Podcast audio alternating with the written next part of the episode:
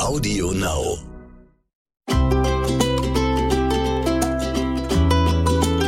Herzlich willkommen bei Tierisch Menschlich, dem Podcast mit Hundeprofi Martin Rütter und Wissenschaftsjournalistin Katharina Adick. Für jemanden, der behauptet, dass er kein Frühaufsteher ist, siehst du schon wirklich wahnsinnig schlau aus Ja. und extrem wenig verknautscht. Das macht die äh, Brille. Ich habe mir extra eine große Brille gekauft, die allerdings auch den Nachteil birgt, dass da sehr viel Fläche ist, um äh, irgendwie Spack zu sammeln. Meine Brille sieht immer aus, als würde ich äh, in einer Fritur arbeiten.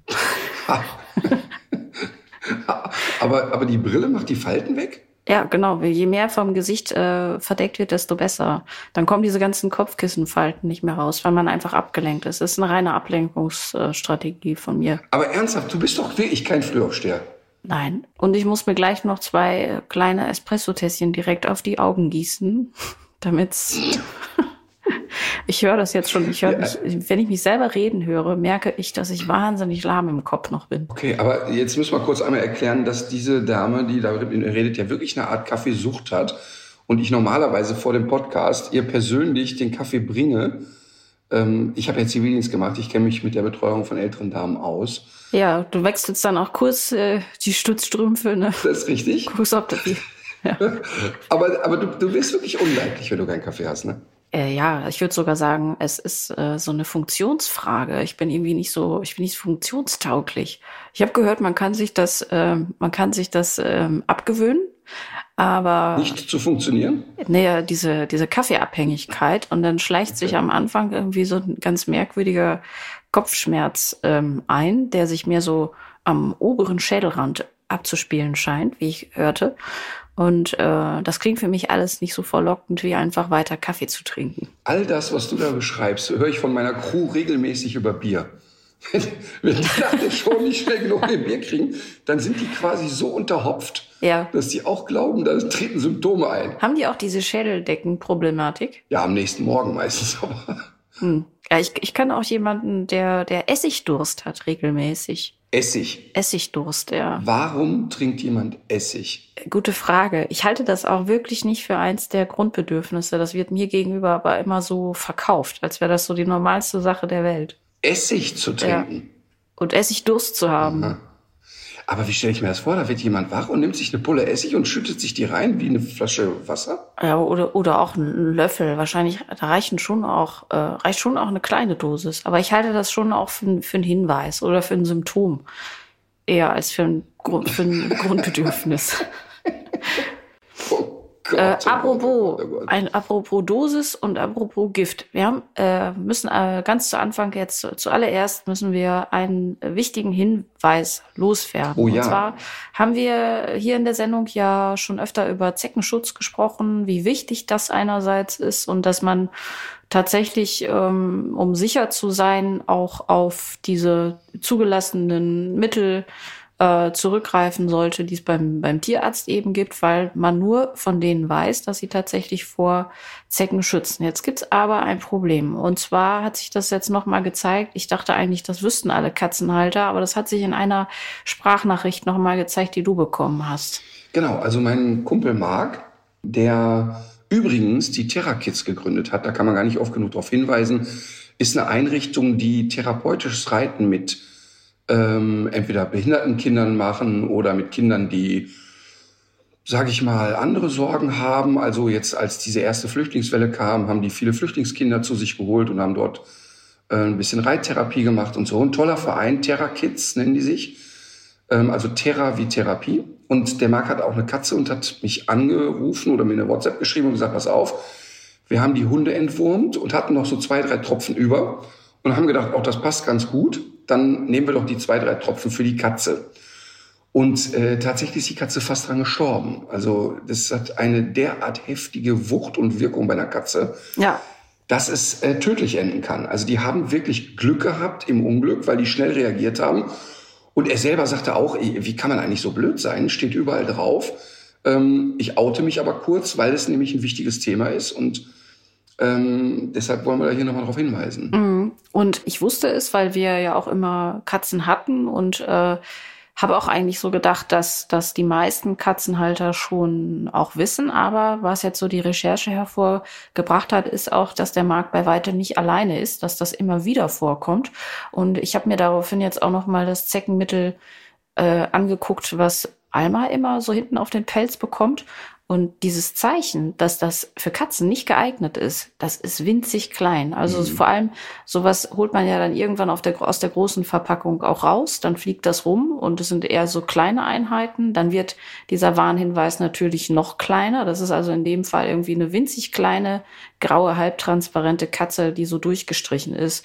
Könnte von weitem aber auch jedes andere Tier irgendwie sein. Also diese Warnhinweise lassen tatsächlich zu wünschen übrig und äh, es ist insbesondere dieser Wirkstoff Permetrin, den Katzen nicht verstoffwechseln können und der dann zu wirklich lebensgefährlichen Vergiftungen äh, führt und die Katzen gehen dabei auch wirklich ganz elendig äh, mhm. zugrunde. Also der ist, da ist da sofort Handlungsbedarf und eine richtige ähm, Entgiftung beim Tierarzt nötig. Und es ist auch ähm, darauf zu achten, wenn man jetzt beides zu Hause hat, also Hund und Katze, und äh, die beiden sich auch schon mal ein Körbchen teilen oder sich eben so gut verstehen, dass man auch schon mal aneinander herumschlabbert, dass man das, äh, sobald der Hund das eben auf dem Pelz hat, äh, unterbindet, weil auch darüber können Katzen solche Mengen aufnehmen, die für die gefährlich werden können. Aber das finde ich nochmal ganz wichtig, weil äh, über das sich aneinander schubbern hätte ich mir jetzt bei einer Katze auch keine Gedanken gemacht. Also klar, innerhalb der Familie allen immer klar, also in den drei, vier Tagen bitte nicht an den Stellen rumschubbern und sich durch die Augen reiben und dran lecken. Auch du als bekennende Pfoten, Schnüffel und Leckerin. Niemals. Äh, an, an vielen anderen Stellen. Es ist eine Verleumdung an vielen anderen Stellen lecken. Äh, nein, aber ich, ich finde es wirklich toll, dass der Marc, äh, der auch den Podcast immer sofort gesagt hat, pass auf, ja. äh, äh, denkt mal damit dran, weil das ein echtes Thema ist. Ja, und wir haben jetzt äh, auch die Folge 14 ist das gewesen, in der wir ja ausführlicher über Zeckenschutz gesprochen haben, dahingehend nochmal aktualisiert. Hast du da nochmal was eingesprochen? Mit einem Warnhinweis. Ja, ich habe da nochmal was eingesprochen. Ein bisschen Schlauerle. Ne? Apropos Schlauerle. Jogi Löw, 2014 Weltmeister geworden. Jetzt läuft es nicht mehr und sofort wird alles vergessen, was der geleistet hat. Er hat eine ganz andere Zeitrechnung im deutschen Fußball eingeläutet. Es wurde faktisch besserer Fußball gespielt als früher mhm. und auch viel schönerer Fußball als in den im Nachhinein so glorifizierten Jahrgängen. Und jetzt läuft es nicht mehr und sofort wird alles vergessen, was der geleistet hat.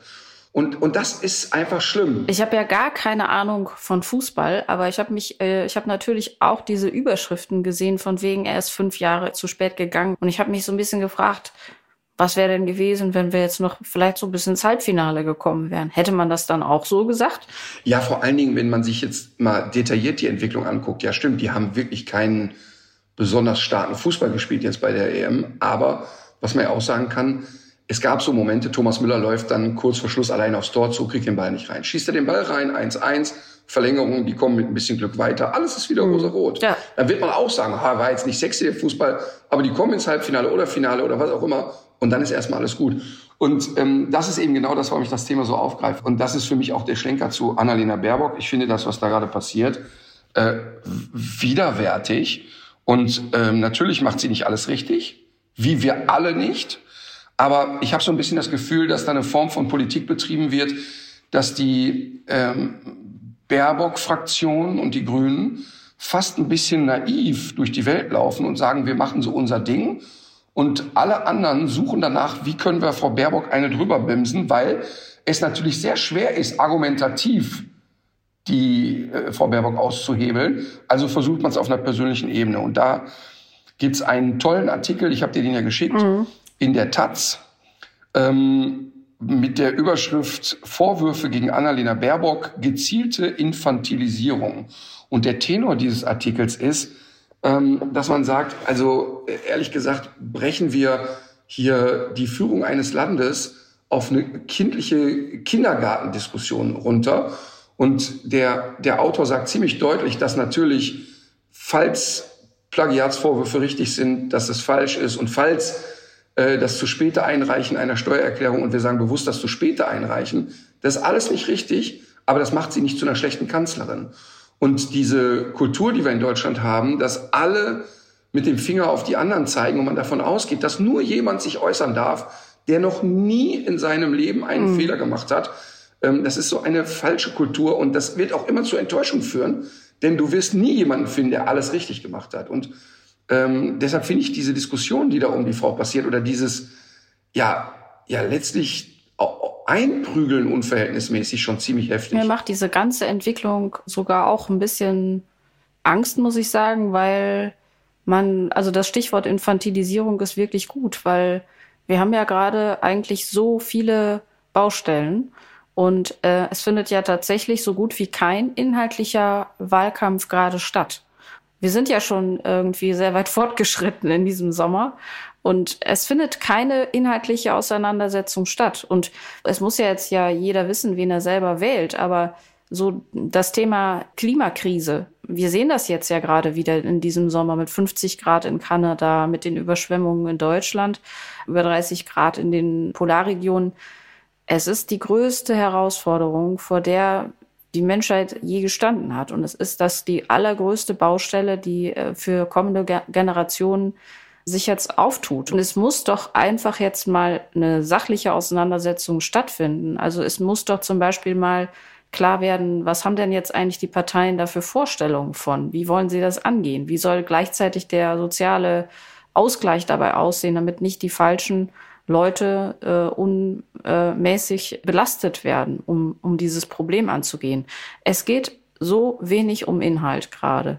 Ich finde das richtig beängstigend. Das, ich finde das beängstigend und mich, mich macht das sauer, ähm, weil letztlich muss es um die Sache gehen. Und ich habe in einem Artikel gelesen, dass wir im Prinzip jetzt eigentlich bei dieser Wahl die Weichen stellen müssen ja. für Klimawandel, für Klimaschutz, für die ganzen Themen.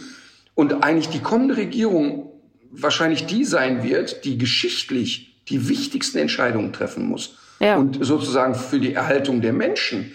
Und, und wenn wir uns dann darüber unterhalten, die, die Annalena hat aber ihren Lebenslauf ein bisschen gehübscht, dann ist es wirklich peinlich.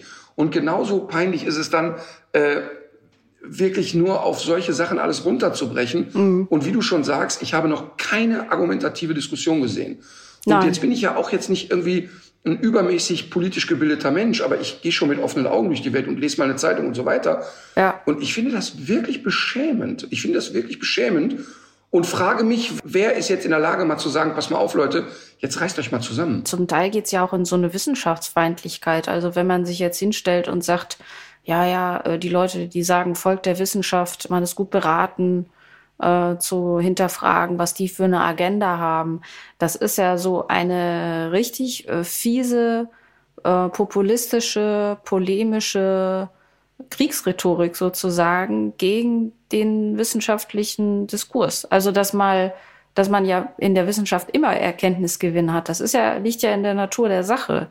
Aber es gibt an bestimmten Erkenntnissen, gerade in Bezug auf die Klimakrise, gibt es keine Zweifel mehr, sondern da bestätigt sich eigentlich immer weiter die Dringlichkeit und sowas jetzt zu leugnen, das kommt äh, schon relativ nah an Trump und Co. Und Total. da habe ich immer, da, da habe ich uns eigentlich, da habe ich immer naiverweise bin ich davon ausgegangen, dass sich das bei uns niemand traut, weil weil man äh, weil man ähm, eigentlich damit rechnen muss, dass sich das rächt bei einer Wahl, wenn jemand derartig die Tatsachen verdreht. Ich zitiere wörtlich: Ich stimme selten, eigentlich nie der AfD zu. Sie haben aber heute einen wahren Satz gesagt der da lautet, immer wenn jemand ankommt und sagt, die Wissenschaft sagt, ist man klug beraten zu hinterfragen, was dieser gerade im Schilde führt. Also mit anderen Worten, sobald sich jemand auf Wissenschaft beruft oder behauptet, er könnte wissenschaftlich studieren, dann muss man den schon sofort kritisch hinterfragen. Ja. Und das hat der gute Herr Laschet von sich gegeben, der der AfD dazu stimmt. Und da wird mir heiß und kalt, weil ich habe bei Armin Laschet ja immer flapsig gesagt, ja, wenn ich den so sehe, für mich ist das ja ein so Typ Vorsitzender im Taubenzüchterverein. Ne? Der hat irgendwie, der hat für mich überhaupt keine Präsenz, keine Wucht, kein gar nichts. Aber irgendwie ist das so ein liebes Düsselchen. Ne? Ja. Ich bin nicht so für voll. Aber wenn der solche Dinge raushaut, muss man den sehr ernst nehmen und dann finde ich das sehr bedrohlich, ehrlich gesagt. Und, in, und das ist ja genau das, was mich stört, dass einfach sowas gesagt wird wie, ja, aber wenn einer mit Wissenschaft kommt, dann kann man schon sofort kritisch werden. Das ist wirklich töricht. Ich weiß noch, ich weiß noch, als Donald Trump verkündete, er möchte Präsidentschaftskandidat werden, da habe ich total gelacht und habe gesagt, das ist echt eine mega Marketingkampagne. Das ist ja wirklich lustig. Ja. Und ich glaube ehrlich gesagt, dass er das zu Anfang auch dachte. Und als er dann Präsident der, der wurde, der hat selber nicht dran geglaubt. Keine Sekunde. Und als er dann Präsident wurde, da, da habe ich gedacht, das kann doch nicht wahr sein. Und habe immer so als als flapsiges Beispiel genannt. Das wäre ja so, als wenn bei uns Robert Geis äh, Kanzler würde. Und äh, also ohne jetzt behaupten zu wollen, dass Robert Geis jetzt irgendwie so äh, krank in der Birne ist. Ambitionen hat? Nein, also erstmal nicht, hoffentlich nicht solche Ambitionen hat, aber, aber ich empfinde Robert Geis nicht als so bedrohlich und, und Donald Trump finde ich als sehr bedrohlich. Aber ich will nur, weißt du, so jemand, der eher so äh, Trash-TV macht, der, der irgendwie so äh, auch nicht immer ganz feingeistig ist, der wird bei uns Kanzler. Und habe immer so aus Witz gesagt, immer das Schöne ist, in einem Land zu leben, wo das nicht möglich ist. Und in der, in der aktuellen Diskussion, die politisch geführt wird, halte ich inzwischen alles für möglich, weil es eben 0,0 um Inhalte geht. Genau. Und das finde ich wirklich, wirklich bedrohlich und bedenklich. Allerdings. Und deshalb bitte ich wirklich jeden Menschen, A, zur Wahl zu gehen, mhm. aber B, sich auch mal zu informieren und nicht nur äh, Lanz zu gucken und zu sagen, wen mochte ich da? Und da, natürlich spielt das auch eine Rolle. Ich möchte irgendwie mit den Menschen klarkommen, aber es ist Politik. Da geht es nicht um die einzelnen Personen, sondern geht es um Inhalte. Mhm. Und ähm, da, da finde ich es schon wirklich wichtig, dass wir uns auch so viel informieren, wie, wie nur irgendwie möglich. Zum Beispiel der, der ganze Scheiß mit Fake News. Wenn du überlegst, es gibt ja gezielte strategische Kampagnen gegen Annalena Baerbock. Ja. Zum Beispiel wurde behauptet eine Zeit lang im Internet, und das ging sofort viral, Sie hätte behauptet, ja. äh, Hunde seien eine so starke Klimabelastung, die müsste man jetzt abschaffen. Äh, Katharina, ich habe, weiß ich nicht, 300, 400 persönliche Nachrichten Ernsthaft, bekommen. so viele? Herr Rütter, Sie haben doch mit der Frau Klöckner auch irgendwie mal sich angelegt. Jetzt, jetzt wird's Zeit für Annalena Baerbock. Die schafft die Hunde ab. Die Frau ist doch krank. Ich habe jede einzelne, jede einzelne Zuschrift beantwortet und gesagt, Leute, das sind Fake News. Das hat die Frau nicht gesagt und auch nicht mal angedeutet. Kein Nix, kein Null, kein Nada. Weil ich habe mir die Mühe gemacht, die Partei anzuschreiben und gesagt, pass mal auf, Leute, wie sieht's denn da aus? Und habe mit jemandem, der ihr sehr nahe steht, äh, eine Nachricht bekommen und gesagt, ey, völliger Blödsinn, nicht ein Wort. Du willst nichts dazu finden, dass sie sich irgendwie in die Richtung geäußert hat. Das ist Blödsinn. Das ist einfach eine frei, frei erfundene Geschichte. Ja, ich habe diese Mail, äh, Nachricht auch bekommen in einer WhatsApp-Gruppe natürlich. Und ähm, das ist ja dann ein Foto einfach und darauf ist so ein, so ein Text, der dann auch noch dargestellt wird wie ein Zitat, also mit mhm. Anführungsstrichen, aber komplett erfunden. Also da muss jemand noch nicht mal gute Photoshop-Kenntnisse haben. Das kannst du ja dir am Handy so einfach zusammenbasteln. Mhm. Und äh, dann geht das irgendwie steil und dann verbreitet sich das wie so ein Lauffeuer und, und keiner guckt mal, was ist denn da eigentlich die Quelle?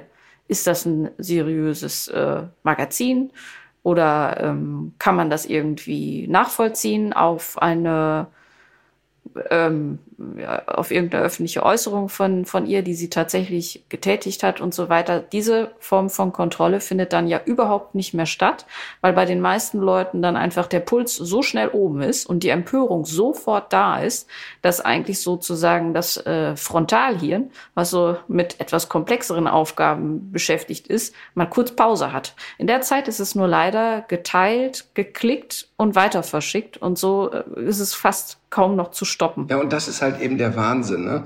Ich meine, wir alle wissen das, dass diese Fake News-Geschichten sehr schnell funktionieren. Natürlich kannst du dich da nicht immer gegen wehren und wer ist schon in der Lage, jede Aussage auf Richtigkeit zu überprüfen. Aber diese Mentalität, A, dass man sofort hysterisch wird, wenn man irgendwas liest, was einen emotionalisiert. Und B, dass es Menschen gibt, die Wahlkampf auf diese Art und Weise betreiben, indem sie andere diffamieren oder Fake News verbreiten, finde ich schon ziemlich hart. Ja, aber es ist trotzdem jedem äh, zuzumuten, sich mal zu gucken, wo kommt das eigentlich her? Also natürlich, mal so zu gucken, natürlich. was ist das eigentlich für eine Quelle, wer sagt das ähm, und so weiter. Das kann man, finde ich, schon von jedem erwarten. Absolut. Ja. Apropos äh, Konflikt und Gewalt und Ärger. Ähm, mir ist aufgefallen, dass in den Rückmeldungen jetzt zum Podcast ähm, das Thema Konfliktsituation mit Hunden ähm, immer wieder vorkommt. Äh, oder auch Konfliktsituationen auf Hundewiesen. Und ich habe irgendwie, habe ich so eine Ahnung, dass du schon mal, ich habe irgendwie sowas in Erinnerung, dass du mal so eine Geschichte angefangen hast zu erzählen, wo du äh, in ein Handgemenge verwickelt oh. wurdest oder werden solltest. Oh oder ich habe das nicht geträumt, oder? Nein, du hast das nicht geträumt. Das gab's wirklich. Es ist äh, nicht schön, was du jetzt da in meiner Wunde bohrst. Aber ich erzähle es eben kurz. Mina war, also grundsätzlich ist natürlich sehr, sehr interessant, dass die Hundehalter, wo man ja denkt, wenn es um so Sachen geht wie die Hundesteuer wird erhöht und keine Ahnung und irgendjemand verbreitet, Hunde werden abgeschafft, sind die Hundehalter plötzlich echt eine Front und halten zusammen. Aber im Alltag, interessanterweise, torpedieren sich die Hundemenschen gegenseitig und, und sind teilweise extrem egoistisch. Ich sage dir ein schönes Beispiel. Oft, wenn ich äh, mit Hunden durch den Park gehe oder gegangen bin, die sehr ruppig an der Leine waren. Also das heißt, Kunde hat den Hund an der Leine und von weitem sieht schon jeder Blinde, oh, der Hund ist nicht gut auf andere Hunde zu sprechen. Der zieht wie Sau an der Leine. Gibt's immer noch jemanden, der seinen Hund dann frei bei Fuß nimmt, der gut funktioniert, sehr nah an uns vorbeigeht und dann so provozierend weiterlatscht, so nach dem Motto, ach, wie schön, dass euer Hund so aus der Hose springt. Ne? Meiner bleibt gerade cool. Wo du denkst, was für ein asoziales Gebaren.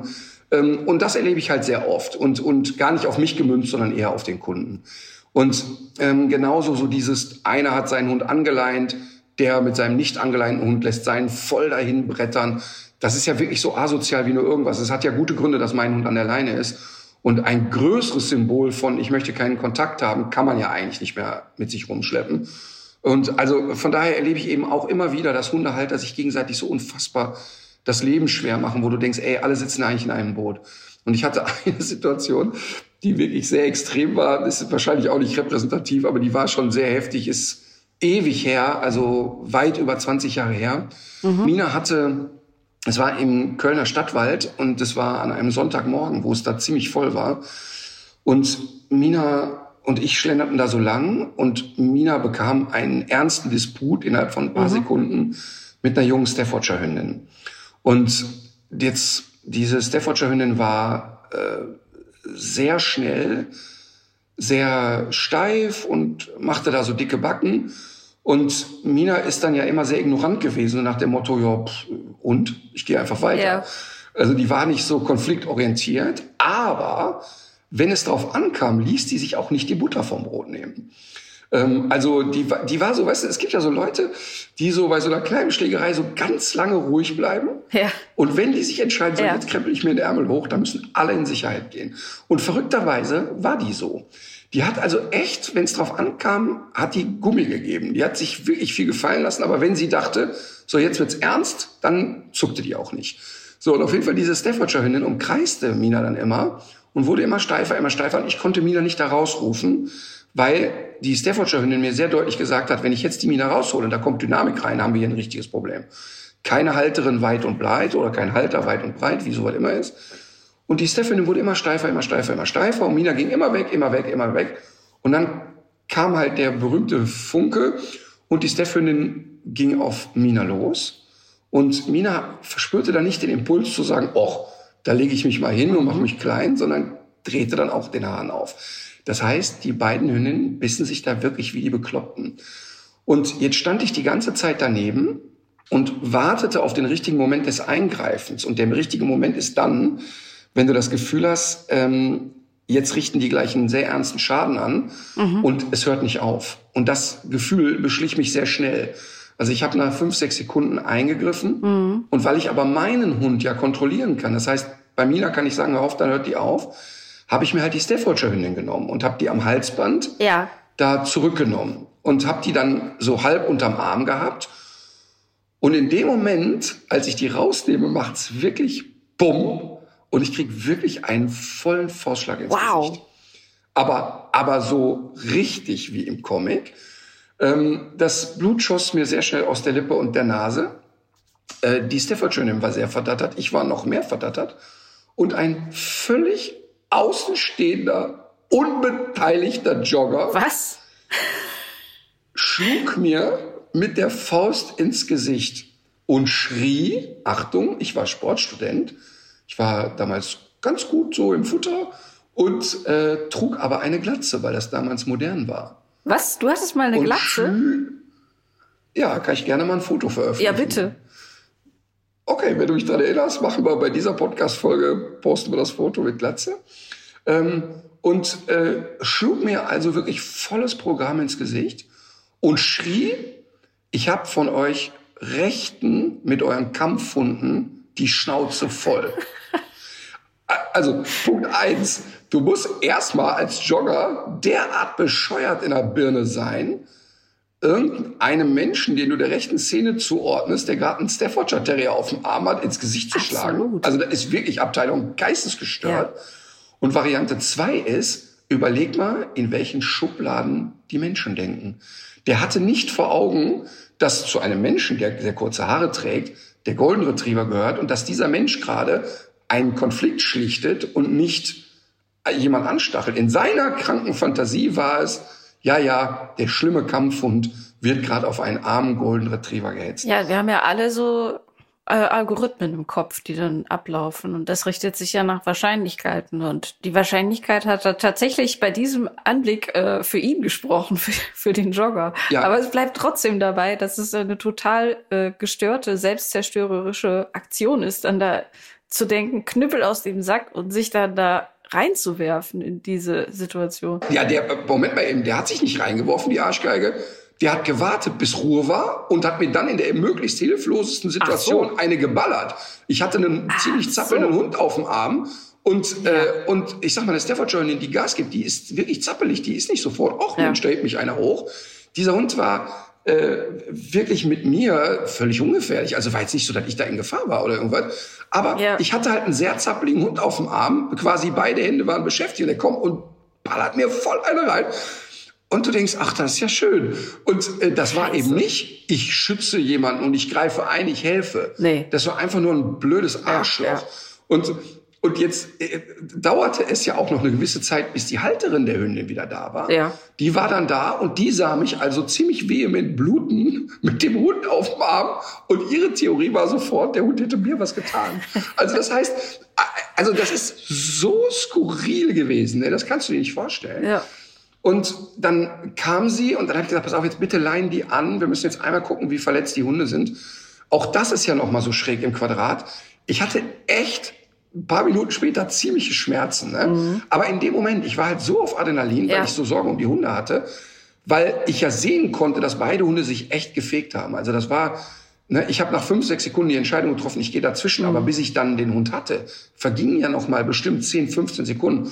Und innerhalb von 20 Sekunden können Hunde echt, also wenn die so Gas geben, schwere Schäden anrichten. Und das war wirklich skurril. Ich stand dann da stark blutend, untersuchte dann Mina, sie untersuchte ihre Hündin. Ey, das war, das war so strange wie nur irgendwas. Der Jogger natürlich längst weg in der Zeit.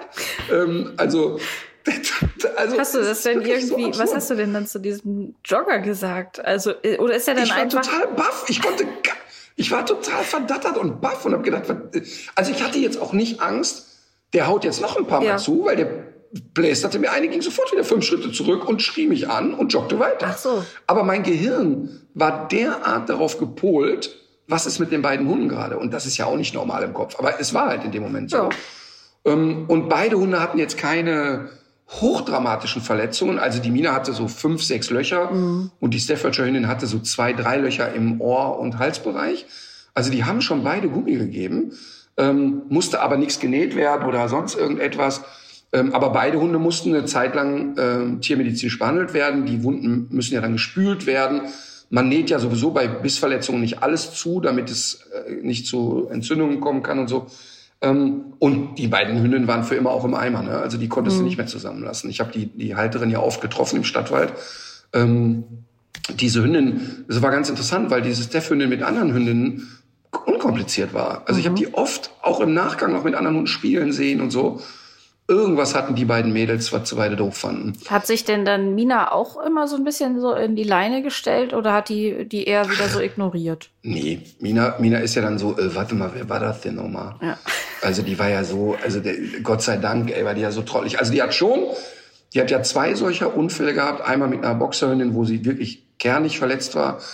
Ähm, da war sie schon immer sehr zögerlich. Wenn sie diese Boxerin gesehen hat, war sie immer so einen Schritt hinter mir, so nach dem Motto, äh, müssen wir da jetzt hin? Sind wir natürlich nie wieder hingegangen. Aber aber, aber da war das, glaube ich, eine Verkettung von vielen Umständen. Im Nachhinein glaube ich, also die Halterin war jetzt nicht so, dass ich viel mit der darüber reden konnte. Die war jetzt nicht so äh, an einer Lösung interessiert. Aber ich glaube, dass die Steffin in, in so einer Vor- oder Nachphase Läufigkeit war und da in so einem Pöbelmodus war. Mhm. Aber, aber viel schlimmer fand ich eigentlich, ähm, dass der Hund so weit von ihr weg war. Also ich verstehe das nicht, dass ein Hund so weit weg. Ja, das wollte ich eigentlich auch nochmal fragen. Wo ist die denn die ganze Zeit eigentlich gewesen währenddessen? Ja, aber das hast du doch ganz oft. Wie oft habe ich in meinem Leben erzählt, erlebt, dass äh, eine, ein, zwei Hunde sich begegnen und du dich aber wirklich drei Minuten lang fragst, äh, wem gehört der Hund hier eigentlich? Mhm. Und entweder die Leute das völlig normal finden, dass der Hund 500 Meter entfernt ist, oder der Hund einfach regelmäßig ausbüchst. Mhm. Und das ist für mich überhaupt nicht erklärbar. Wir haben bei dem, zu dem Thema. Übrigens nochmal, nochmal schönen Dank für dein ausgeprägtes Mitleid für meine Schmerzen. ja. Hat Mina denn im Nachgang sich da in die Leine gestellt, wenn sie, hat sich Martin in die Leine gestellt, nachdem er den Jogger gesehen hat? Für mich überwiegt tatsächlich der kuriose Unterhaltungswert in dieser Geschichte. Das ist ja immer so, Tragödie plus Zeit ergibt Komödie. Und wie lange ist das jetzt her? Ah, das ist wirklich ewig her. Also mindestens 25 Jahre. Siehst du? Und, und du hast dein Gesicht ja noch. Nee, und es war auch nicht schön. Und ich gestehe auch ein, dass ich äh, viele und lange Zeit noch sehr ausgeprägte Gewaltfantasien hatte. Gegen diesen ja. Jogger. Ja, ja, ja. Das ist aber nicht so weit gegangen, dass du dich dann da nochmal auf die Lauer Nee, aber ich habe ich hab wirklich ich Aus, hab, Ausschau gehalten nein. hast. Ähm, also ich habe äh, wirklich eine Zeit lang gedacht, warte, das ist einfach hm. nicht zu Ende besprochen weil äh, ja sozusagen die, die Unfairness in der Situation so schlimm war. Ja? Ähm, und ich glaube, das hat mich viel mehr angefixt, ja. dieses so unfair behandelt worden zu sein, als sich wochenlang an der Spur hänseln lassen müssen ob der dicken Nase. Vor allem mit der Glatze dann noch die Kombi. Das sah bestimmt. Nee, aber bestimmt äh, ganz ehrlich, ey, äh, weißt du, das war so eine Phase Mitte der 90er Jahre, hatten ja viele Jungs. Also ich habe dann einfach zweimal die Woche mit so einer Schermaschine auf zwei Millimeter alles runterrasiert. Mhm. Das war irgendwie praktisch und das war damals dann auch so ein bisschen hip und keine Ahnung.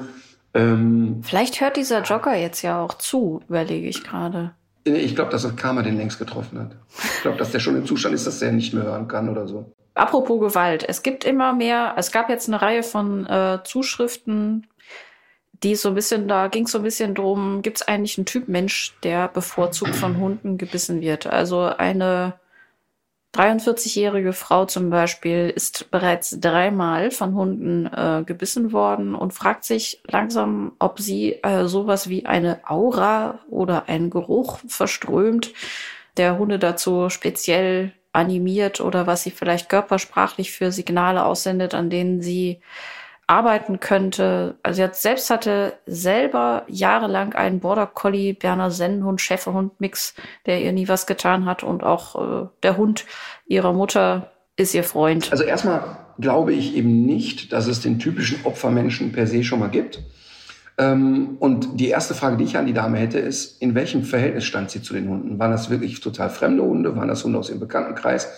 Das klingt nach Bekanntenkreis. Ja, und, und das ist dann auch schon ein bisschen logischer, weil ähm, ich glaube, da haben wir schon mal darüber gesprochen, dass 95 Prozent der Bisse an Menschen im Freundes- und Bekanntenkreis äh, stattfinden.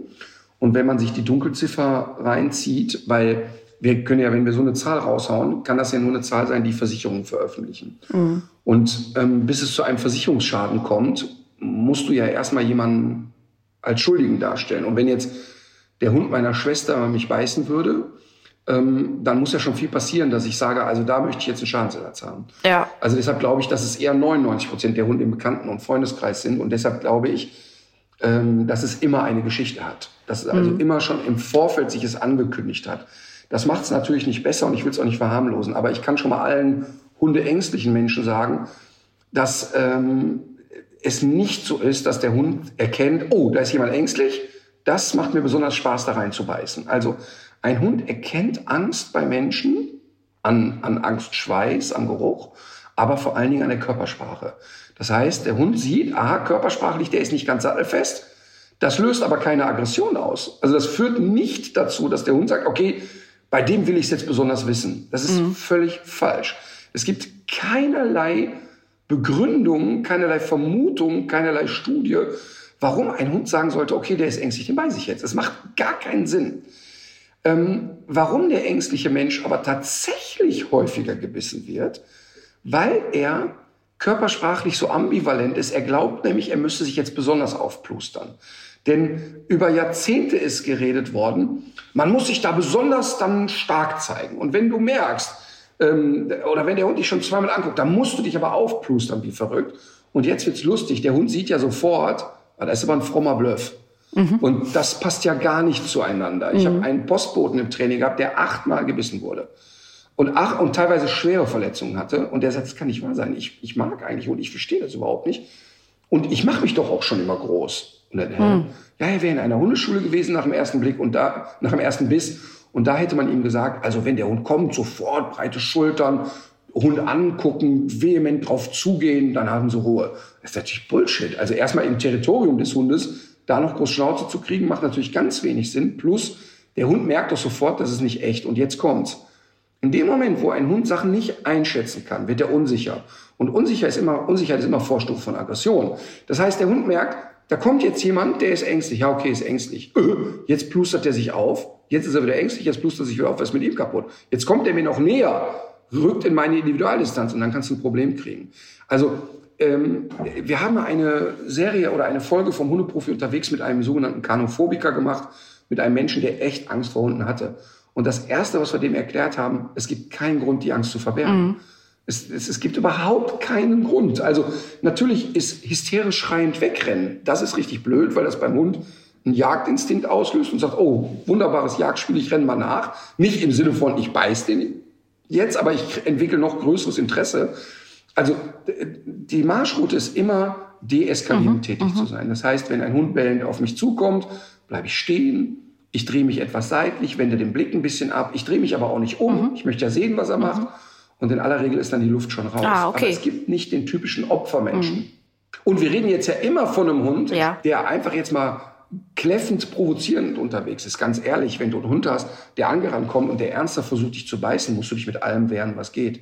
Dann nützt natürlich nicht mehr einen Buckel machen, zur Seite gucken. Ja. Aber, aber schau mal, ich, ich mache das jetzt schon wirklich lang. Ich glaube 26 Jahre. Ich habe über 6000 Hunde im Training gehabt. Und die drei Male oder zweieinhalb Male, wo ich gebissen wurde, war es bis auf eine Attacke, die ich erlebt habe, immer, ich trenne Hunde. Also mhm. ein Hund ja. kann gefährlich sein und kann eine reelle Gefahr sein, aber es ist nicht wirklich greifbarer als irgendwelche anderen Bedrohungen. Mhm. Es gibt aber auch vermehrt äh, den Wunsch, hier mal über eher so subtile Warnhinweise zu sprechen, die vielleicht ankündigen könnten, oh, der Hund könnte gleich vor mal beißen. Ja, grundlegend ist immer das Thema, wie steif oder fest ist sein Körper. Also immer dann, wenn du das Gefühl hast, der Hund ist sehr weich im Körper, der ist zwar dynamisch, aber der Po wackelt noch oder der liegt nicht hinten auf den Pfoten, sondern, sondern er hat sich so auf die Seite gedreht, dass er so auf einer Beckenschaufel liegt ist immer Zeichen von total entspannt sein. Wenn ein Hund flucht- oder angriffsbereit ist, mhm. liegt der nicht hinten mit der Beckenschaufel zur Seite gedreht. Ähm, also Körperspannung, je weniger Körperspannung, je weniger Gefahr. Wenn du das Gefühl hast, aus dieser Entspannung plötzlich der Hund fängt an, sich aufzurichten, die Ohren gehen nach vorne, der Nasenrücken wird abgesenkt, der Hund starrt etwas zu lang, das können immer die Momente sein. Aber natürlich gibt es auch spontane Bisse. Mhm. Also ein kaut am Kauknochen, du greifst danach, dann macht er nicht erst 200 Signale. Ne? Dann geht's bumm und fertig. Aber ein aktiver Angriff eines Hundes, den siehst du körpersprachlich. Ja, also wir haben noch eine Zuschrift von Maya aus Colorado, wo wir offenbar auch gehört werden. Da werden ähm, noch diese Schnecken gemacht, oder? Diese Lakritschen. Genau. Ja, Colorado ist doch die bunte Mischung, ne? Ah, okay. Boah, ist das eine schlimme Werbung. Wenn die, kennst du die? Boah, ich, boah, ich krieg Gänsehaut. Ich ekel mich dann richtig. Ich möchte wirklich in den Fernseher treten. Das ist so schlimm. Da haben die Erwachsene, die dann mit Kinderstimmen sprechen, also so, als würden sie sich an ihre Kindheit erinnern ah. und sagen, ey, der Gummibärchen ist ja. ey, dass er sich das ausgedenkt hat, der frisst tote Vögel. Das ist wirklich so schlimm. Ach, lustig. Ich fand das gar nicht so schlimm. Boah. Ich habe da eine, äh, ja. Ich krieg richtig Ekel. Ich fand das tatsächlich, es gab, es gibt so eine oh. Sache irgendwie im Bus oder in der Bahn. Das fand ich tatsächlich ganz ja, aber lustig. Krieg Gänsehaut. Äh, ich, krieg wirklich Gänsehaut. Ich weiß wohl, was du meinst. Das ist so dieser Guck mal, wer da spricht Effekt, ne, wo man eigentlich so, wo, wo man sich gerne sofort übergeben möchte. Aber ich habe das bei dieser Werbung habe ich das gar nicht. Boah. In Colorado gibt es eine Hörerin namens Maya, die selbst einen Hund hat, der relativ unvermittelt äh, zuschlägt. Und zwar Nein. kommt er wirklich freundlich wedelnd, wie sie sagt, also wirklich mit weichem Körper auf den hockenden Besuch zu, lässt sich zwei Sekunden streicheln und schnappt plötzlich knurrend nach vorne Richtung ihr Sicht. Der Ja. Gast weicht natürlich aus und der Hund benimmt sich wieder ziemlich normal. Sie schreibt, da wir einen größeren Hund haben, lässt sich dieses Verhalten auch nicht gut weglachen. Ja, das kann ich, kann ich wohl verstehen. Ähm, ich kann dir aber sagen, so ein West Highland Terrier, der ins Gesicht beißt, das lässt sich auch ganz wenig gut weglachen. ähm, aber das äh, Phänomen habe ich oft im Training, was du beschreibst. Ja. Also Hund kommt erstmal ganz freundlich an, ist auch in freundlicher Mission unterwegs und innerhalb von ein paar Sekunden kippt es und der Hund möchte nicht mehr berührt werden. Dieses, das kippt, ist aber zu sehen. Das heißt, das ist ein schönes Beispiel, dass die Leute nicht hingucken. Der Hund wird vorher eine gewisse Körpersteifigkeit kriegen. Ich gebe zu, vielleicht auch nicht wahnsinnig lang angedeutet, Ja. aber er wird eine Veränderung der Körpersprache haben. Ja. Viel interessanter ist rauszufinden, warum der Hund so eine Stimmungsveränderung in der Sekunde hat. Erste ganz banale Gang ist Tierarzt. Denn äh, ungefähr bei 50 Prozent der Hunde, die ich kenne, die das haben, die haben ähm, Spondylosen, in der, also eine Verknöcherung der Lendenwirbelsäule, die dann in dem Moment, wo die so freundlich ankommen, sind dann da, wir halten kurz still und da schiebt jemand beim Streicheln oder drückt jemand beim Streicheln und irgendwie wird's unangenehm und sofort geht, "Rrr, lass mich in Ruhe. Ah, okay. Also Tierarzt auf jeden Fall. Hälfte der Fälle ist Tierarzt Ja. verwundert. Ähm, zweiter Punkt, und übrigens bei solchen Hunden auch immer eine, grundsätzlich, wenn man das Gefühl hat, Stimmungsschwankungen im Sinne von, von total euphorisch in traurig, von total freundlich in aggressiv, immer auch ähm, Schilddrüsenfunktionstest machen lassen. Und zwar mehrmals, ähm, also nicht nur einen Test, sondern den macht man über mehrere Wochen mehrmals. Ähm, denn tatsächlich eine Über- oder Unterfunktion der Schilddrüse kann zu unglaublichen Verhaltensproblemen führen. Ähm, zu unglaublichen Stimmungsschwankungen, zu Ernährungsproblemen, zu totaler Lethargie, totale Aufgedrehtsein und so weiter. Ähm, und der letzte Punkt ist, dass es natürlich auch immer noch Hunde gibt, die ähm, ziemlich deutlich einsetzen, wer streichelt mich wann, wie oft und wer hat mich wann und wie oft zu streicheln, um mal einmal kurz die Verhältnisse zurechtzurücken. So nach dem Motto, der König kommt, möchte gern gestreichelt werden und dann kriegt der Hofnarr sofort eine geschmiert, weil der Witz nicht lustig genug Ah, war. okay. Also das gibt's natürlich auch, Ja. dass es ein echtes Verhaltensthema ist und das kriegt man aber gut trainiert. Ähm, also das kriegt ein guter Hundetrainer wirklich innerhalb von sechs Wochen trainiert. Ähm, und lass es mal acht Wochen sein. Okay, super.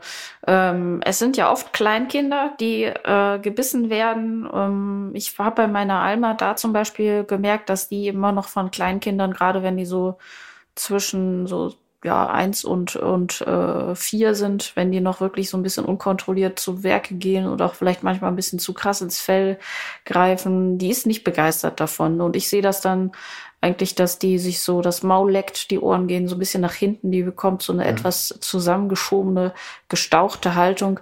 Und ich habe mittlerweile, die ist ja jetzt acht, ich habe nicht den Ehrgeiz, ihr das irgendwie ähm, ähm, abzutrainieren, sondern ich sehe einfach, dass sie sich dabei nicht wohlfühlt und ich ähm, beende das dann einfach. Ich finde, so Begegnungen Absolut. muss man auch nicht zwangsweise herbeiführen. Äh, Die ist mit meinem, mit den Kindern, die sie äh, regelmäßig trifft, äh, mit denen man das aber auch eben, mit denen man auch schon sprechen kann, die schon so ein bisschen älter sind, ähm, da hat man ja auch eine Möglichkeit, irgendwie dran anzusetzen. Und ich glaube auch, dass das für beide Seiten auch was ist, wovon die profitieren, sich auch in so ein anderes Lebewesen äh, reinzuversetzen, äh, ist ja auch eigentlich so ein wichtiger Entwicklungsschritt.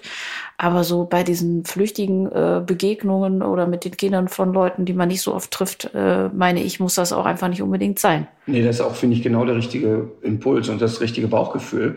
Ähm, warum, warum glauben wir, dass ein Hund sich von jedem Lebewesen dieser Welt zwangsbekuscheln lassen muss? Und du hast ja zwei, drei Sachen schon gesagt, die ähm, genau zutreffend sind. Nämlich einmal dieses Unkontrollierte.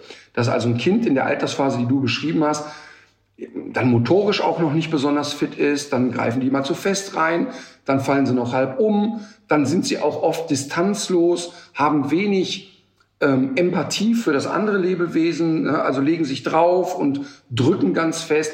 Und das finden die meisten Hunde einfach scheiße. Ja. Und dann gibt's eben Hunde, die das gut ertragen können. Die, also Mina war so, die hat sich einfach auf die Seite gelegt und gesagt, ja komm, dann mach halt. Mhm. Ähm, super fand sie das auch nicht, aber das hat die irgendwie auch nicht so massiv gestresst. Ähm, bei Emma hätte ich Angst. Bei Emma hätte ich die Sorge, dass die das regelt und sagt, das schnapp ich ab, das lass mir nicht gefallen. Mhm. Nie, also ich hätte nie die Sorge, dass die Emma aktiv ein Kind attackiert. Also das ist überhaupt nicht in meinem Programm. Nee. Also das würde nicht passieren. Aber ähm, es passiert durch oder könnte durchaus passieren, dass ein kleines Kind, was ihr zu sehr auf den Pelz rückt, im Sinne von nochmal am Ohr und nochmal am Ohr, dass die das abschnappen würde. Also im Sinne von so, bäh, lass mich in Ruhe. Ja. Und das will ich gar nicht haben. Und deshalb achte ich da sehr, sehr fein drauf, ähm, dass das nicht passiert, weil das kann niemand gebrauchen, weder das Kind noch der Hund. Ja. Aber ähm, wie du schon sagst, man muss es dann kontrollieren und steuern. Und das Interessante ist, dass dein Hund das sehr zu schätzen weiß, dass du das machst. Denn dein Hund merkt, dass du die Situation kontrollierst. Deshalb funktioniert es mit dem Neffen oder mit Kindern, die häufiger da sind, auch sofort besser, weil der Hund merkt, okay, hier geht's nicht über einen guten Geschmack hinaus. Mhm. Und lernt dann. Ich sage dir mal ein ganz extremes Beispiel, wie stark Hunde beobachten können, wie Menschen sich verhalten. Ich hatte vor vielen Jahren in Köln einen Australian Shepherd im Training, wo Jugendliche versucht haben, mehrfach versucht haben, einen Schraubenzieher in die Schädeldecke zu schieben. Nein. Und dieser Hund, es war wirklich schwer misshandelt, hatte grobe Verletzungen im Schädelbereich und hatte eine unglaubliche Panik vor Jungs so zwischen 13 und 16. Ja. Und die äh, Angst äußerte sich bei diesem Hund so, dass er, wenn er Kinder und Jugendliche in dem Alter sah, so lange rennen wollte, bis er nicht mehr kann. Ja. Und ein Shepard nicht mehr kann, das kann dann gerne mal von Köln nach Düsseldorf sein. Mhm. Ähm, also in hohem Tempo. Ne? Und so, jetzt kam die Dame zu mir und was machen wir jetzt? Die sagt, wenn ich ihn an der Leine habe, dann geht's, dann windet er sich ein bisschen, geht so auf die andere Seite, aber ach, irgendwie möchte ich, dass der wieder Freilauf haben kann und der braucht das und so. Plus, ich wohne in einer Straße, wo viele auch total nette Jugendliche sind, die wären alle bereit mitzutrainieren, aber der traut sich bei mir kaum noch vor die Haustür. Mhm. So, folgendes Training gemacht. Wir haben, die hatten einen Garten, Gott sei Dank, das war in dem Fall hilfreich. Drei Monate lang verlässt der Hund bitte nicht mehr das Haus. Bleibt nur noch mit euch im Haus und im Garten. Ihr bringt ihm zu Hause ein paar Tricks bei, damit er was zu tun hat. Aber ihr werdet Folgendes machen. Ihr werdet den mit Menschenkommandos von A nach B dirigieren. Das heißt, euer Hund lernt jetzt, geh mal bitte weiter nach rechts, heißt, dass er wirklich ein paar Schritte nach rechts gehen muss. Mhm. Geh mal bitte weiter nach links, muss nach links gehen. Setz dich bitte hin, ist ein Sitzen. Leg dich bitte mal hin ähm, komm mal bitte zu mir, geh mal von mir weg. Also wirklich in mhm. Menschensprache ja. und, und, und sehr, und sehr sozusagen regelnde Geschichten. Ich bestimme, wo du hingehst. Ich bestimme, wo du bist, wo du bleibst. Das ist mit dem Shepard natürlich total einfach. In drei Monaten kann der das hoch und runter und alles so. Folgendes gemacht drei Monate trainiert, nicht rausgegangen, also ihn völlig rausgeholt aus der Stresssituation, dass einfach klar ist, guck mal, wir sind in einem sterilen Umfeld, niemand nervt dich hier, wir sind alle nett miteinander, es läuft wie Bolle. Dann sind wir mit einem Auto zu einem Fußballplatz gefahren, Fußballplatz, damit ich Ruhe habe, also ein geschlossener Fußballplatz, haben den an einem Brustgeschirr und einer Schleppleine am Fußballtor festgemacht und an der Mittellinie haben wir zwei Jugendliche hingestellt. Hat die natürlich sofort identifiziert, wurde unruhig. Und dann ist Frauchen losgegangen auf diese Jugendlichen. Und hat die vermittelt. Hat, hat denen, wäre übrigens auch interessant, wenn sie aggressives Verhalten zeigen würde, ist die Chance sehr groß, dass der mitmacht. Mhm. Ähm, ist aber hingegangen und hat aus 10 Meter Abstand zu denen gesagt, geht mal bitte weiter rechts, legt euch mal hin, setzt euch mal, kommt mal zu mir, geht mal weg. Hat die im Prinzip so 10 Minuten auf diese gleiche Art und Weise trainiert, wie ja. sie trainiert hat. Ja. Die ersten fünf, sechs Einheiten ist gar nichts passiert weil der Hund so im Stress war, auch auf, überleg mal, von 60 Meter Abstand, so im Stress war, ja. dass er gar nicht zuhören und zugucken konnte. Ab Übungseinheit 6, 7, 8 fing er an zu verstehen, was da gerade passiert. So nach dem Motto, geil. Ja. Die kann die ganze, ganze Truppe da hin und her schicken, das gibt's doch überhaupt nicht. Und dann sind wir näher gekommen. Immer erstmal mit den beiden gleichen Jugendlichen. Immer die gleichen, damit er erstmal merkt, okay, die hat sie im Griff. Und irgendwann nach, ich sag mal, vielleicht 10, 12 Wochen, hatten wir den Hund so weit, dass die, die Jugendlichen schon mit in den Strafraum durften, also so 15, 16 Meter Entfernung. Und der blieb wirklich easy. Also blieb sogar liegen, sogar auf der Seite liegen, also echt entspannt. Mhm. Dann haben wir das mit neuen Jugendlichen wiederholt, dann haben wir die Jugendlichen gemischt, dann haben wir das alles eng gemacht, dann haben wir angefangen, die Jugendlichen mit in den Garten zu nehmen. Also immer wieder unterschiedliche. Ich denke mal so zwölf verschiedene hatten wir. Und immer wieder bunt gemischt und der und der. Und es hat wirklich, ich sag jetzt mal so sechs, acht Monate gedauert. Und dann mhm. hat er kapiert, ey, warte mal eben, die hat das total im Griff. Die kann verhindern, dass sie zu mir kommen. Und dann haben wir angefangen und haben gesagt, so jetzt gehen wir mit ihm offiziell wieder raus. Also vor der Haustür ging sowieso schon, das hat er schon alles kapiert. Aber jetzt gingen so die ersten Situationen in die Stadt, weil ich prüfen wollte, was macht er. Und dann passierte eigentlich was total Emotionales und was wirklich mich auch jetzt immer noch anpackt, war, dass der plötzlich in der Stadt anfing, bei ihr Schutz zu suchen. Mhm. Also der ist nicht mehr, der hatte nicht mehr diesen Ich renn weg Impuls, sondern der hatte so diesen Impuls, okay, Alte, jetzt klärst du das. Ja. Und das war so schön. Die ja. ist, ich, ich glaube, vier Jahre lang mit dem in Schulen gegangen und hat Unterricht gemacht im Sinne von, wie funktionieren Hunde und so weiter. Und es war immer das Gleiche. Sie kommt in die Schulklasse rein und dann hat sich erstmal willkürlich zwei, drei rausgepickt. So, du gehst mal darüber, du machst mal dies, du machst mal das. Ach, cool. Der war einfach nur cool. Ja. Natürlich wollte der nicht angefasst werden und natürlich war es immer, wenn ein Jugendlicher jetzt ganz nah an den ran ging, ging der immer sofort zu Mama und sagt, äh, könntest du das mal klären? Ja. Aber es ist so ein Lebensgewinn, dass der plötzlich einen Plan für sich hatte. Ich bin nicht mehr hilflos. Da gibt's jemand, der regelt das. Mhm. Und das ist eigentlich ein unfassbar bindendes Element. Deshalb ist es, wenn ich in Hundeschulen höre, die regeln das untereinander. Ich möchte wirklich ausrasten. Mhm. Denn ein Hund darf nie das Gefühl kriegen, dass er völlig alleingelassen ist in einer Situation. Erst recht nicht eine Situation, die er sich nicht ausgesucht hat. Wenn ich das sehe in der Welpengruppe, der Welpe kommt das erste Mal dahin, hat Schiss. Du hast den dahin geschleppt und der Trainer sagt, nee, gehen Sie mal weg, der macht das schon. Das heißt, du schleppst den in dein Krisengebiet und Welpengruppe ist zu Anfang Krisengebiet ja. für Welpen, weil die es nicht kennen, die kennen nur die Geschwister und keine fremden Welpen. Und dann sollst du weggehen und den alleine lassen. Ey, der Welpe lernt vom ersten Tag an, der schmeißt mich in ein Kriegsgebiet und haut ab. Schönen Dank. Ja. Das ist totaler Mist. Das, äh, das heißt aber auch bei dem Shepard war ja auch gar nicht das Trainingsziel, dass der irgendwann mal ganz easy sein soll mit jedem Jugendlichen, der auf ihn zukommt, sondern es ging gar einfach nur darum. Gar keine Chance. Nee, aber es ist ja auch, es ist ja auch völlig in Ordnung, weil äh, das ist ja auch gar nicht der Anspruch, dass ein Hund wirklich in jeder Situation irgendwie wieder hm, so äh, schussfest, wie du ja immer sagst, ist, ne? sondern dass er dass er einfach, dass er, dass er ein schönes Hundeleben haben kann, einfach. Ne? Genau, Lebensqualität erhöhen. Und Lebensqualität ja. erhöhen heißt im Hundetraining ganz oft Krisenmanagement betreiben. Also zu sagen, okay, was wird uns hier für ein Problem erwarten? Und wie können wir das nicht im Sinne von umgehen, wir gehen nie wieder an den Ort, sondern wie können wir das irgendwie hinkriegen? Wir haben jetzt in der, wir drehen gerade neue Folgen für Rütters Team und da ist ein Hund, der ein klassisches Thema hat, Angst vor dem Tierarzt. Und wir, das ist noch kein Hund, der, der jetzt in mega Panik gerät und wo du sagst, den, den kannst du gar nicht mehr da reinkriegen. Aber als Servicegedanke trainieren wir mit diesem Hund, wie kann er den Tierarzt und den Ort Tierarzt in Zukunft besser finden, mhm. weil viele Leute das so haben. Und wie kann ich ihn managen in der Situation? Und übrigens zu diesem Shepard nochmal interessant ist, dass er auch in einer, im nächsten Step ja Jugendliche, die er dann oft getroffen hat, auch irgendwann wieder betrachtet hat als nicht gefährlich. Ah, okay. Weil ich, ich muss ihn ja erstmal rausholen aus ja. dieser totalen Panik. Ja. ja. Also das ist ja das Interessante. Ich, ich kann ja Angst nie löschen.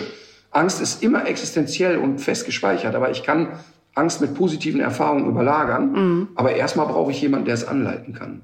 Ja. Aber viel spannender ist eigentlich die Frage, was läuft eigentlich in einem Menschengehirn schief, dass ein 14-Jähriger so krank ist, dass er versucht, einem Hund einen Schraubenzieher in den Schädel zu schieben. Ja, das habe ich mich eben schon auch gefragt. Das muss, äh, das ist die nächste schreckliche Geschichte dann. Ne? Ja, bei, also bei, bei Tiermisshandlungen, da glaubst du gar nicht, wie weit das verbreitet ist. Ich habe vor kurzem ging ja ein Video auch äh, durch die durch die Presse und überall gesehen. Da siehst du einen, ich glaube Labrador oder Golden Retriever auf einem Balkon angeleint und da sind drei Kinder, ich sag mal zwischen drei und sechs, die einfach immer wieder aus Spaß und sich kaputt lachen mit einem Blecheimer auf diesen Hund einhauen. Hm. Ja, das habe ich gesehen. Das kann nicht wahr sein. Ey. Wirklich, also wo du denkst, das ist ja schon so verhaltensauffällig und so gestört. Ja. Das ist ja Wahnsinn. Jegliche Misshandlungen übrigens anzeigen, ne? also immer zur Anzeige bringen. Polizei, Tierschutzverein informieren, immer. Ja, ich habe dieses Video auch gesehen und äh, ich kann mir das eigentlich so nicht anders erklären, als dass ja dann mit den Kindern selber ja auch schon in diesem Alter auch schon unheimlich viel Schlimmes passiert sein muss, damit die überhaupt auf so eine Idee kommen. Also da kann ich dir sagen, dass es ganz häufig Imitationslernen ist. Mhm. Das heißt, die haben sowas auch schon gesehen. Mhm. Ähm, ich sage dir ein Beispiel dazu. Es kam mal vor vielen Jahren ein ähm, jüngeres Paar, ich denke mal, dass sie so um die 30 waren, hatten einen Schäferhund dabei und dieser Schäferhund wirkte mir sehr eingeschüchtert. Und die kamen aber wegen einer anderen Problematik. Ich glaube, der war jagdlich unterwegs. Und dann kamen die rein und ich lasse die Leute in den ersten zwei Stunden alles machen, wonach denen ist, egal was es ist. Ich greife nicht ein, damit ich ein richtiges Bild der Situation kriege. Und dann ist mir aber rausgerutscht, boah, der wirkt aber unheimlich eingeschüchtert, so, ne?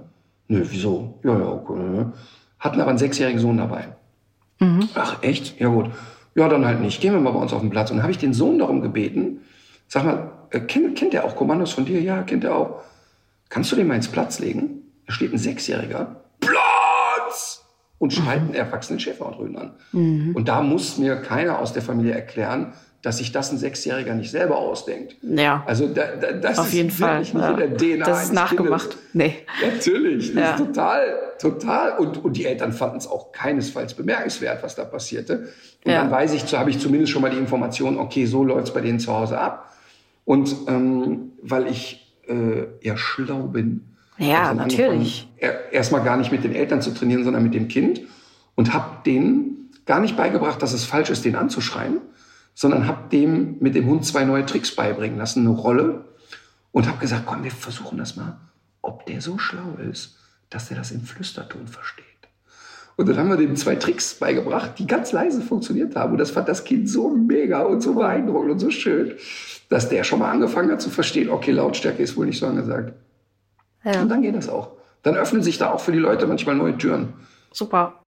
Tipp der Woche. Ja, ich, ich gucke nach. Ich, ich schreibe mir das ja immer auf. In der Zeit kannst du schon mal anfangen. Ich empfehle die Seite utopia.de. Das ist ein Online-Magazin äh, zum Thema Nachhaltigkeit und äh, da kann man äh, immer sehr gute Tricks und Inspirationen für äh, ja, ein etwas nachhaltigeres Dasein bekommen. Die haben sowohl Einkaufstipps für Fair Fashion, die äh, gucken sich manchmal so Labels an, auf die man ja oft setzt und manchmal aber gar nicht so genau weiß, ob die wirklich auch äh, gute Qualität oder Lieferketten oder Nachhaltigkeit garantieren oder ob das vielleicht doch nur Greenwashing ist.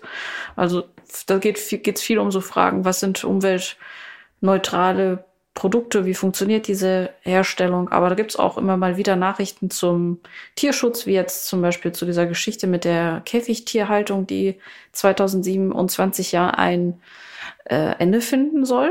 Und ich bin da in den letzten Wochen und Monaten irgendwie immer wieder. Deswegen, und habe da auch schon echt gute, gute Tipps und Infos rausgezogen. Deswegen wäre das meine Empfehlung. Ich möchte etwas viel Profaneres ähm, empfehlen. Ich bin ja kein guter Koch, ne? Ich habe aber außerordentlich ähm, guten Geschmack. Das sagst du immer Ja, ist auch leider so. Ähm, Ah ja. Auch wenn ich Mhm. letztes Mal ja den Hensler pulverisiert habe. Das werde ich mit ins Grab nehmen, diese, dieses Ereignis. das ist wirklich ein Ereignis. Weil es genau nur in der Sendung funktioniert hat. Weder davor noch danach hat dieses Gericht jemals wieder funktioniert. Aber Das ist der umgekehrte ja, nee, Vorführeffekt. ich glaube, das einfach, weil ich Wettkampftyp bin. Ich war auch beim Fußball im Training nie, nie wirklich besonders. so, aber ich behaupte ja immer, dass ich einen sehr gut ausgeprägten Geschmackssinn habe und, und Sachen gut erschmecken kann. Und ähm, deshalb äh, folgendes Spiel machen zu Hause mit der Familie, was es ja früher bei Schlag den Raab immer gab, dass ähm, man auf einen Löffel drei, vier verschiedene Utensilien packt, mit verbundenen Augen diesen Löffel in den Mund nimmt und dann geschmacklich erkennen muss, was haben wir denn da drauf. Also die Gruppe legt dann, also da jeder kann dann immer so also festlegen, was wird da draufgepackt und dann muss man es mit verbundenen Augen irgendwie so ertasten. Also da kann dann zum Beispiel sein eine Knoblauchzehe und Honig, Ingwer und Salbei. Und dann muss man eben wirklich erstmal im Mund sehr vorsichtig die Dinge auseinanderschieben Und dann muss man versuchen, sich da durchzumogeln. Ähm, mit Honig übrigens obendrauf ist es schon nahezu unmöglich. Also Honig mhm. ist vielleicht jetzt für Fortgeschrittene. Aber es ist ein wirklich sehr interessantes Spiel. Äh, große Belustigung. Du, du siehst auch den Sadismus der Menschen, weil manche sich wirklich nur die ekelhaftesten Dinge daraus picken. Aber fangt mal einfach an. Also zum Beispiel äh, äh, Leberwurst mit Mango. Das ist schon äh, sozusagen Einstiegsvariante. Also ja. erstmal sieht man den Sadismus der Menschen, aber was es wirklich macht ist, und jetzt kommt die Stufe zwei dazu, dass man sich nochmal sehr bewusst mit Geschmäckern auseinandersetzt. Denn ich bin ja eher so ein Mampfer und ähm, irgendwie ist es so, wenn du dich mal, wenn du mal bewusst an einem Apfel riechst mhm. und mal nur ein kleines Stück Apfel in den Mund nimmst und den wirklich so erspürst mit der Zunge und dann ist es wirklich interessant, wie viel Geschmäcker in allen möglichen Dingen sind. Was guckst dich du möchte? Ich, dich möchte ich mal sehen, wie neben dir jemand sitzt und einen Apfel erspürt. das ist, du bist doch der, der Erste. Aber weißt du, was interessant ist? der dann das Laufen kriegt. das stimmt. Aber, oder, aber bei dem Spiel, oder zuschlägt aber bei dem Spiel finde ich es nicht schlimm. Ah, okay, interessant. Das ist ja dann ein Spiel. Ja. Okay, dann. Äh, dann zu deinem Musiktipp. Ja, da wähle ich den Ingo Pohlmann, der übrigens, das wusste ich gar nicht, verheiratet ist mit Sophie Rosentreter. Äh, nee, warte, oh Gott, scheiße, sind die verheiratet? Weiß ich nicht. Auf jeden Fall sind die ein Paar. Und so ganz offiziell, also ich habe jetzt hier keine Geheimnisse ausgeplaudert. Ähm, Sophie Rosen Wer sind diese beiden Menschen? Sophie Rosentreter war ähm, viele, viele Jahre MTV oder Viva-Moderatorin sehr erfolgreich, äh, dann hinterher fälschlicherweise Playboy-Fotos gemacht und war aber eine wirklich extrem erfolgreiche Moderatorin in so einer hippen Innengeschichte. Und, ähm, Was heißt fälschlicherweise Playboy-Fotos gemacht? Ich finde immer falsch, wenn jemand Playboy-Fotos macht. Ach so. Äh, ich finde es immer falsch. Also es gibt überhaupt kein gutes Argument dafür, äh, Playboy-Fotos zu machen oder allgemein sich äh, öffentlich bewusst nackt zur Schau zu stellen. Es sei denn, es ist für einen Spielfilm, es ist inhaltlich motiviert, aber einfach nur, es waren künstlerisch wertvolle Bilder und meine Enkel sollen noch was von haben.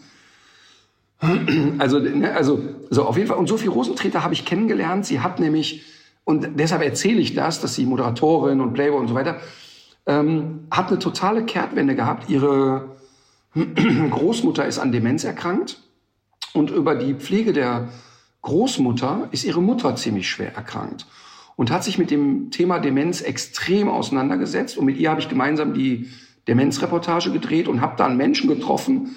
Ach so, und habe ja, da einen natürlich. Menschen getroffen, der mich wahnsinnig berührt hat. Also ich, mir sind, mir sind, also mir ist kaum ein Mensch begegnet, der so schnell mich sofort gehabt hat. Das war wirklich krass. Die hat eine unfassbare Ausstrahlung, ist, ein, ist ein, so ein aufrichtiger Mensch und macht inzwischen Filme, macht inzwischen Filme, die für dementiell veränderte Menschen ist, sind und, und äh, ist ganz engagiert, da kennt sich mega aus, ähm, hat mir auch nochmal einen ganz anderen Blick auf die Dinge gemacht. Und das Lustige ist, wir haben gedreht und wir haben uns sofort so verstanden, haben auch so Kontakt zueinander und erzähl so, warum die Mina Mina heißt. Und äh, habe ich ja hier schon mal erzählt wegen einem Dracula-Film. Ja. Und sag, und deshalb höre ich auch das Lied Pol von Pohlmann immer Mina. Und sie guckt mich an und sagt, aber du weißt schon, dass wir zusammen sind ne? und dass wir ein Kind miteinander haben und ein Paar sind. Das wusste ich natürlich überhaupt nicht. Ingo Pohlmann ist, ja, weiß nicht, Liedermacher, Musiker. Ähm, und der hat ein Lied gemacht, was ich jetzt empfehlen möchte und was du auch kennst. Wenn jetzt Sommer wäre. Ach so, ja, leicht, natürlich. Sehr leichtes, sehr schönes Lied. Gar nicht so ein typischer Pohlmann eigentlich. Aber Ingo Pohlmann möchte ich empfehlen und da das Lied Wenn jetzt Sommer wäre. Ich möchte empfehlen von Cat Power, The Greatest, weil ich es gestern wieder gehört habe. Ein Lied, was es schon seit zehn Jahren gibt und einfach immer noch super ist. Cat Power, The Greatest. Äh, äh, geht's da wirklich um Katzen? Nee, die Dame heißt so. Und sie, sie, sie nennt sich also nicht die Katzenmacht. Nee, wieso? Wer ist das? Ja, Cat, Katze. Ach so, äh, ja, ich dachte, du hättest vielleicht aus deinem äh, verrückten Kosmos jemanden, der, der sich so nennt und dich äh, angeschrieben hat. Aber ist doch ein Künstlername, oder? Ja, und äh, wirklich eine sehr schöne. Cat Power im normalen Leben, Lieselotte Schmitz. Beeindruckende Stimme und tolle Musik. Nicht nur dieser Song The Greatest, aber der insbesondere. Mir vertraut ja jetzt keiner mehr bei meinen äh, Musikempfehlungen, aber ich sag's trotzdem. Ich weiß, es gibt da draußen Leute, die wollen hören, was ich zu sagen habe. Nein, aber äh, ich muss wirklich sagen, mit Musik, du, du hast hier keine Expertise mehr vorzuweisen. übrigens, ich habe kenne Menschen, ne? Ich kenne Menschen übrigens, die einen Kalender in der Küche haben. Ja. Der explizit dafür gemacht ist, wo sie abreißen können, wann der Dog-Song endlich wiederkommt. Ja, die sollen uns mal sagen, wann der, wann dieser Zeitpunkt äh, gekommen ist, bei welcher Folge. Das wissen wir beide ja nicht mehr. Yes. Nein, nein. So einfach. So einfach mache ich es dir nicht. Ich glaube ernsthaft, dass wir in Folge 8 eine Veränderung besch beschlossen hatten. Also müsste bei 18 nee, schon nee, auf keinen Fall. Ich weiß, ich Oder weiß, dass ich das länger als zehn Folgen ausgehalten habe. Nein, das glaube ich echt nicht. Doch, glaube ich wirklich nicht. Ja, wir werden es nicht lösen. Legt euch wieder hin. Legt euch wieder hin.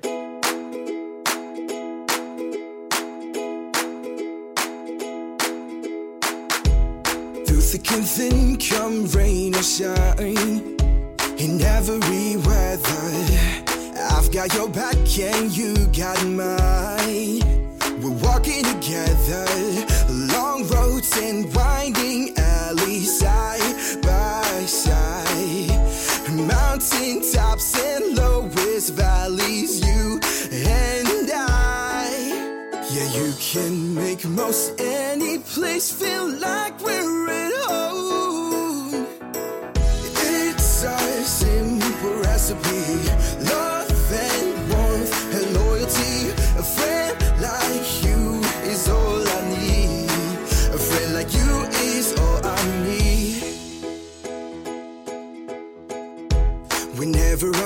You cheer me up.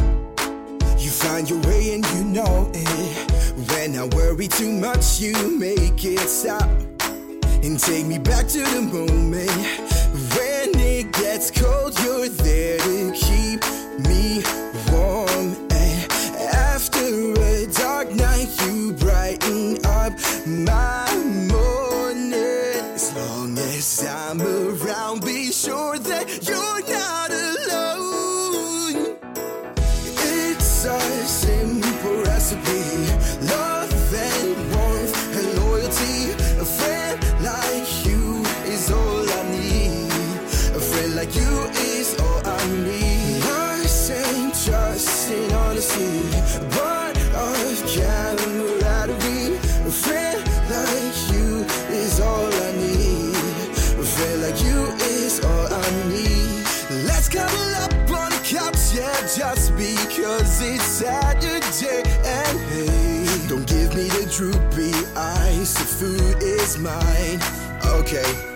try.